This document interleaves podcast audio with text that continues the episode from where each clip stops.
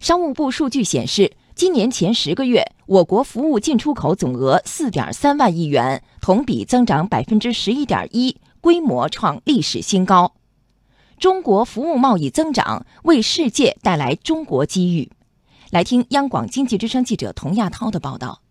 商务部数据显示，今年前十个月，我国服务进出口总额为四万三千零二十二亿元，同比增长百分之十一点一，增速达到下半年以来最高。其中，服务出口增长百分之十四点三，进口增长百分之九点六。商务部服贸司副司长李源介绍，从进出口结构来看。旅行、运输、建筑等传统服务进出口仍然占据主体地位，但是新兴服务贸易快速增长，总额达到一点四万亿元，增速超过百分之二十，高于传统服务贸易增速十三点六个百分点。除了这个传统的服务的三大项——旅行、建筑和运输，其他的都是新兴服务出口。一至十月，新兴服务进出口总额一万四千一百八十一点六亿元，同比增长百分之二十点四。其中出口增长百分之二十五点八，进口增长百分之十五，有力地推动了服务贸易高质量发展。李源介绍，近年来，随着中国服务品牌建设，带动高端生产性服务出口快速增长，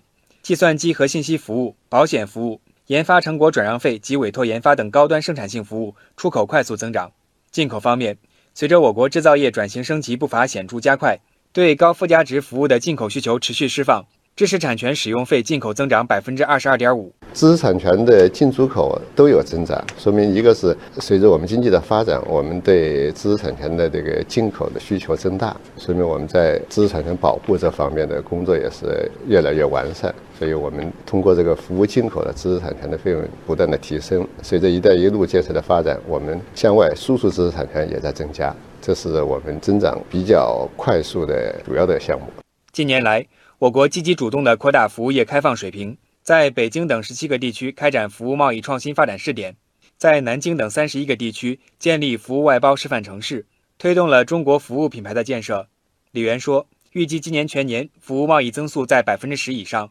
在创新发展试点这个地区方面呢，我们试试行了一些这个新的服务贸易发展的政策，逐渐的总结，并在全国范围内加以推广。所以，创新发展试点地区也带动了全国的服务贸易的发展。嗯，今年全年服务贸易肯定会保持一个快速增长的态势。嗯，从前十个月来看，单月的服务出口都是高于服务进口的，一般都达到了五个百分点以上。所以，今年总体来说，我们服务贸易进出口保持百分之十的增长，应该是没有问题的。服务贸易发展让世界各国企业感受到商机。瑞士检验认证机构 SGS 目前是中国规模较大的第三方检验认证机构之一。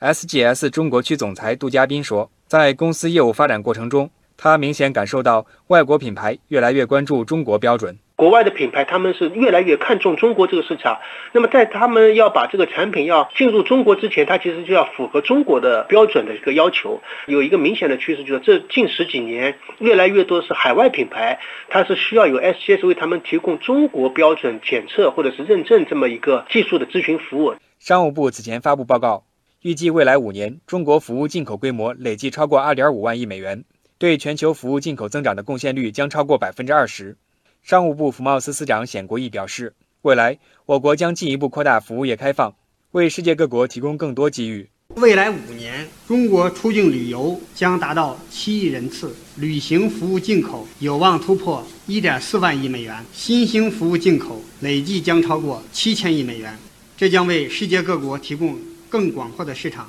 更宝贵的合作机遇。